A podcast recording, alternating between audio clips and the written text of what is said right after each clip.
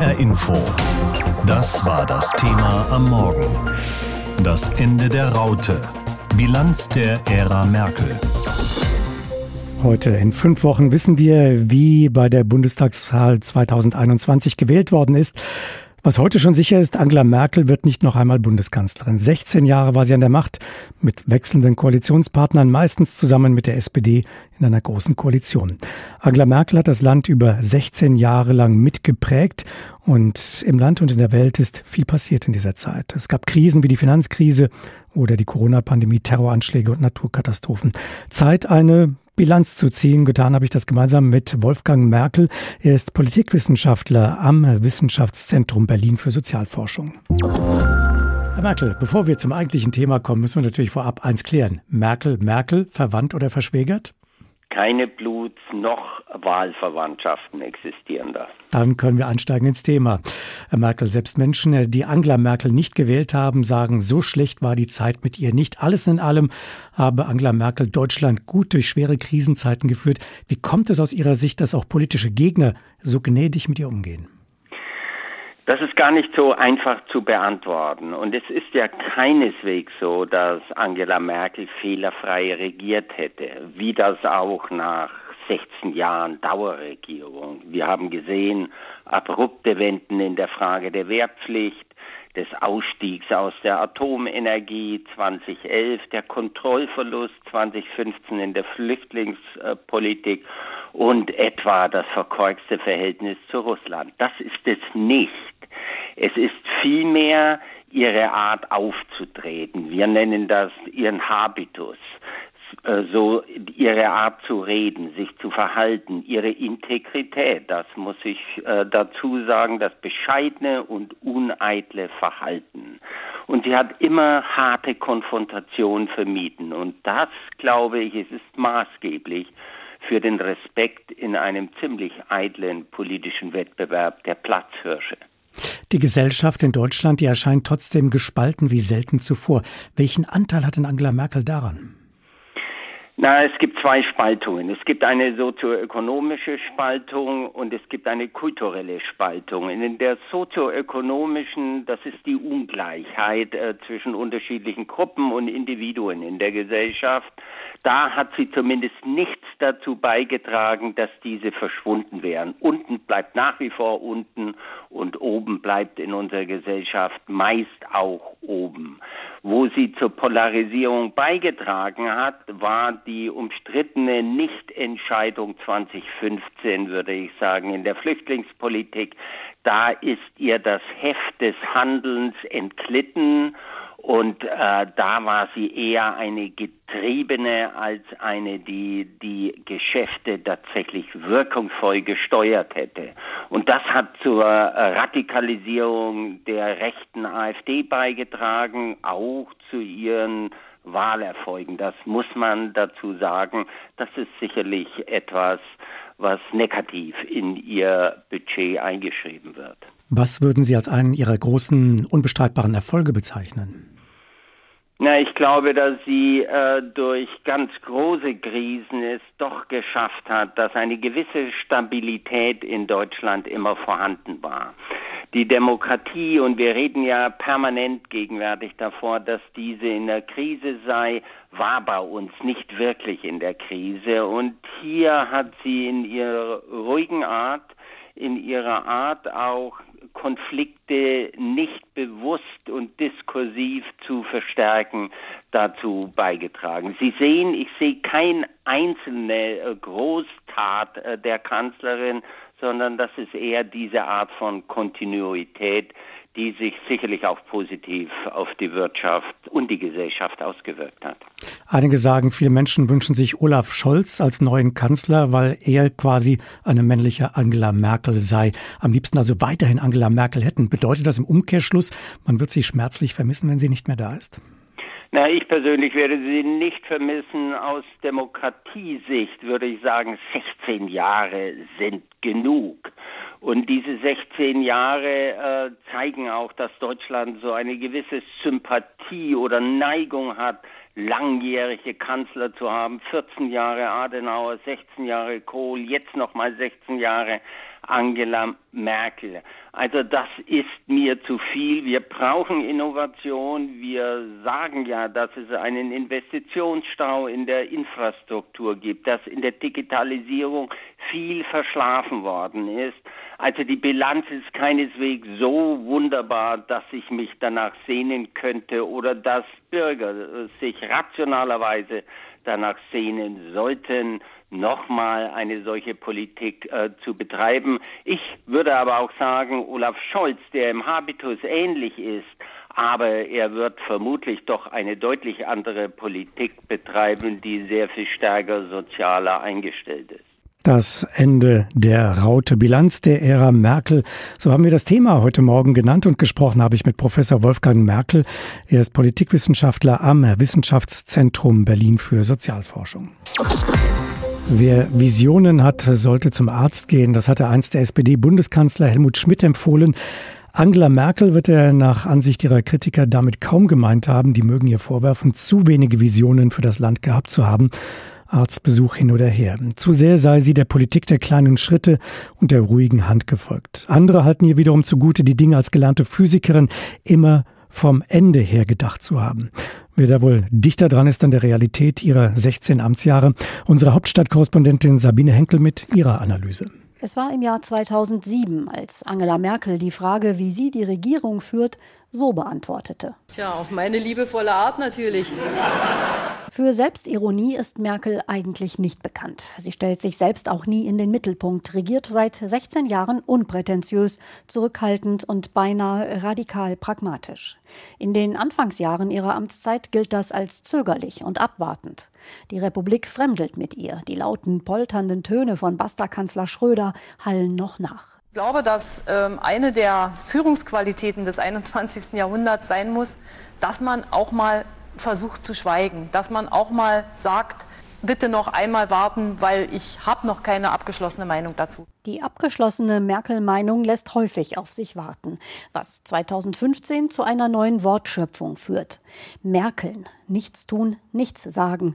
Merkeln wird 2015 beinahe das Wort des Jahres. Heute benutzt es niemand mehr. Merkels Regierungsstil hat sich etabliert. Ihr Motto: In der Ruhe liegt die Kraft. Für große Reden ist Merkel nicht bekannt, Machtworte Fehlanzeige. Merkel fährt stets auf Sicht, regiert wie im Nebel und fast ein bisschen wie im Schlaf.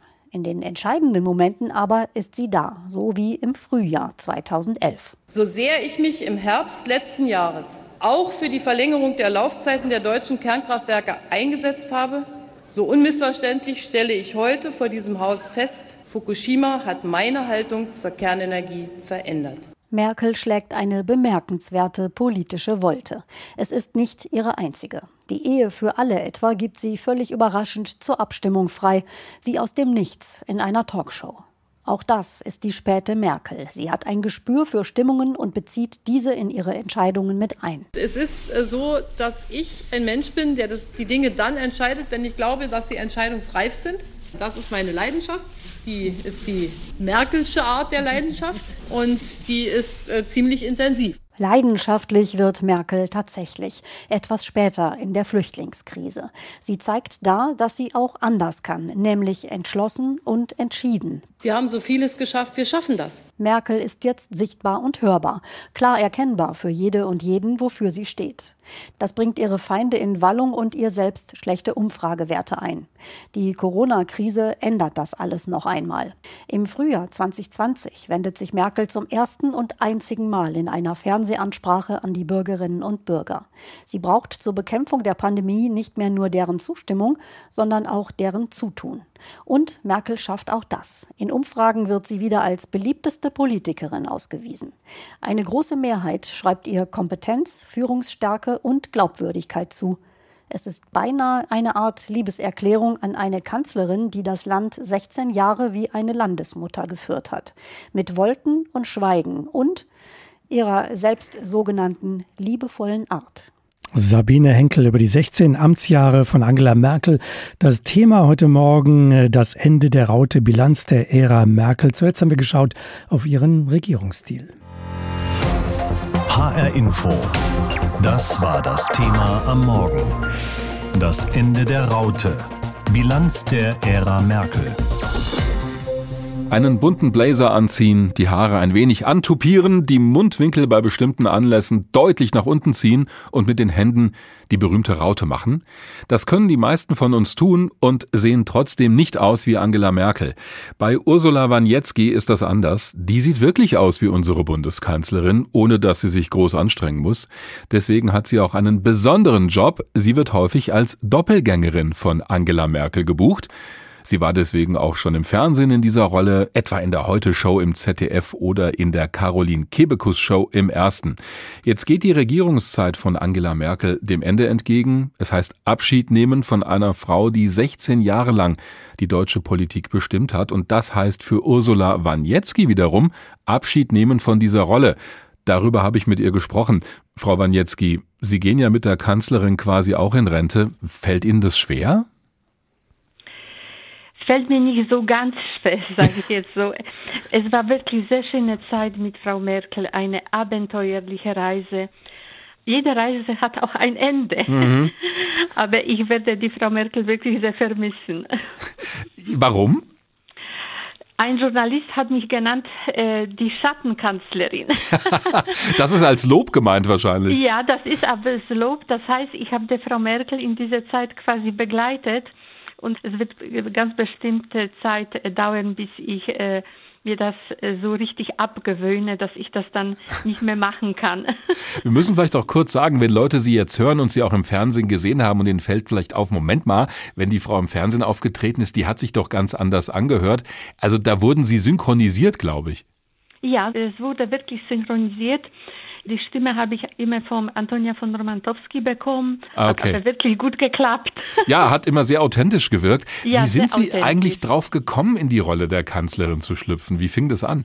Ähm, der eigentliche Entdecker war mein Enkel. Ach. Ja, der hat immer gesagt, Mama, guck mal, Oma ist im Fernsehen. Das ist eine lustige Geschichte, weil er ist deswegen darauf gekommen, ich habe zur Hochzeit meiner Tochter so orange Kostüm gekauft mhm. und das war schon lange vor Frau Merkel.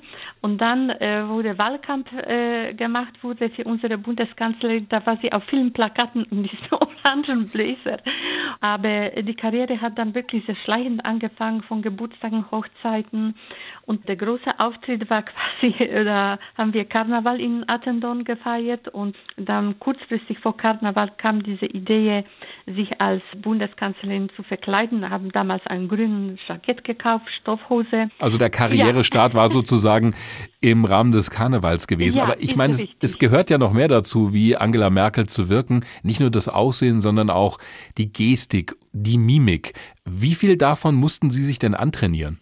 Äh, diese Gestik und Mimik habe ich angeboten. Die ist äh, vielleicht mir in, in, die Wiege gelegt worden. Ich brauche wirklich nicht viel zu machen. Ich ziehe meinen Bläser, meine Hose, ich schminke mich ein bisschen, gehe aus dem Haus und bin ich Angela Merkel. Mhm. Haben Sie denn auch bestimmte Dinge dann übernommen in Ihr eigenes Leben? Also zum Beispiel diese berühmte Merkel-Raute mit den Händen? Äh, ja, ich muss mich auch manchmal sehr, ähm, äh, äh, sehr ertapfen, dass ich dann auch, äh, wenn ich auch privat rede, auch die Hände so zusammenfalte. Mhm. Und das ist eine Sache, was ich mir jetzt wirklich abgewinnen muss weil das wird dann irgendwann äh, lächerlich wirken. Hm. Aber ich habe von Frau Merkel die Raute abgeguckt und Frau Merkel von mir meine Frisur und dadurch sind wir fit. Ah, okay. Also die Frisurinspiration kam von Ihnen tatsächlich. Ja, die kam von mir. Wie würden Sie Ihr Verhältnis zur Kanzlerin beschreiben? Also fühlen Sie sich ihr verbunden in einer gewissen Art und Weise? Also ich fühle mich wirklich sehr verbunden. Zum Beispiel in schwierigen Zeiten auch, äh, diese, wo unsere Bundeskanzlerin den Streit mit dem Seehofer gehabt hat. Mhm. Da habe ich auch mit der Frau Merkel wirklich sehr gelitten, weil das hat sie wirklich nicht verdient.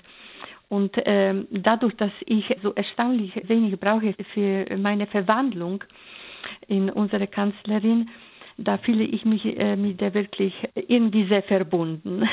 Wir haben gemerkt, als Sie eben drüber geredet haben, dass Ihnen das offenbar viel Spaß gemacht hat, in die Rolle der Angela Merkel zu schlüpfen. Gab es aber auch vielleicht Dinge, als Kanzlerinnen-Double, die eher unerfreulich waren.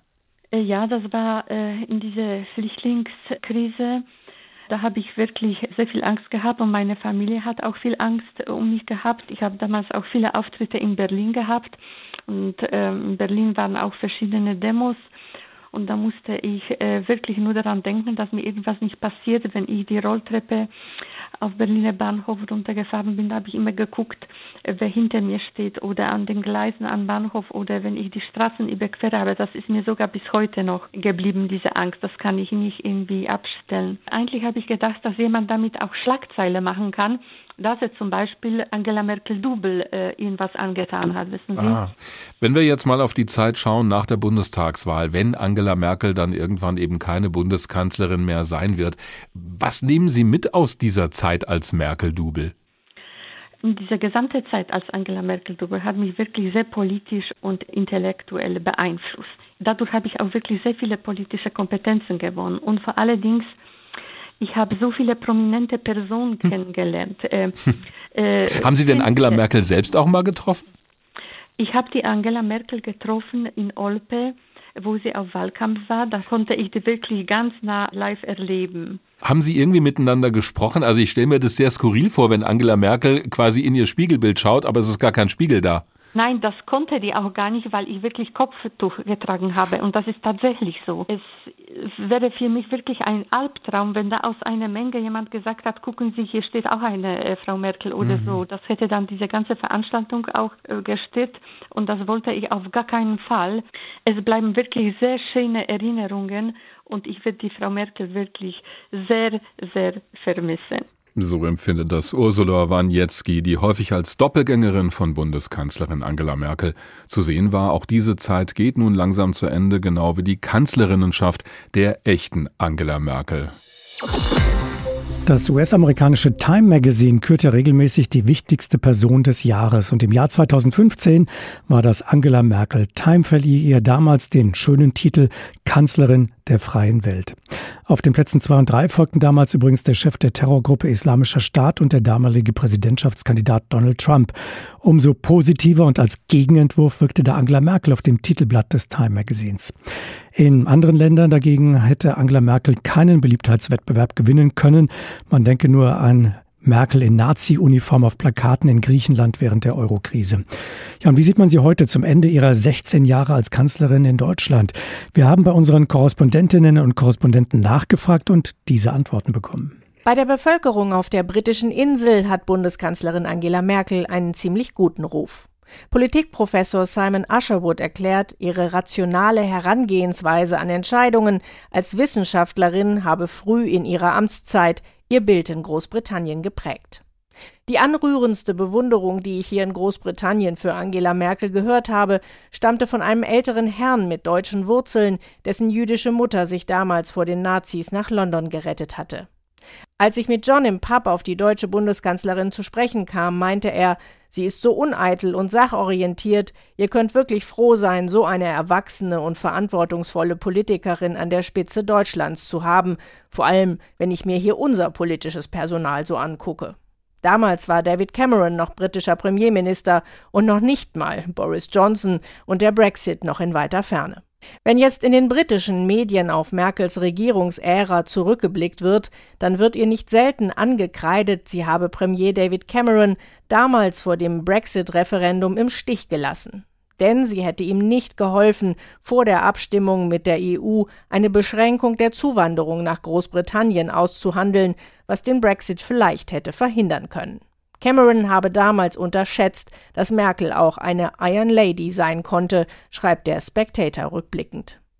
Was die politische Autorität europäischer Regierungsspitzen angeht, wird in Großbritannien auch spekuliert, welche Bedeutung Merkels Abgang für den britischen Premierminister Boris Johnson haben könnte. Eine Kolumne im Daily Telegraph warf unlängst die Frage auf, wen US-Präsident Joe Biden denn nun künftig anrufen wird, wenn er mit Europa sprechen möchte. Laschet, Baerbock oder Scholz als Merkels konturlose Nachfolger oder den angeschlagenen französischen Präsidenten Emmanuel Macron, da sei Boris Johnson dann vielleicht doch endlich die erste Wahl. Gabi Biesinger, London.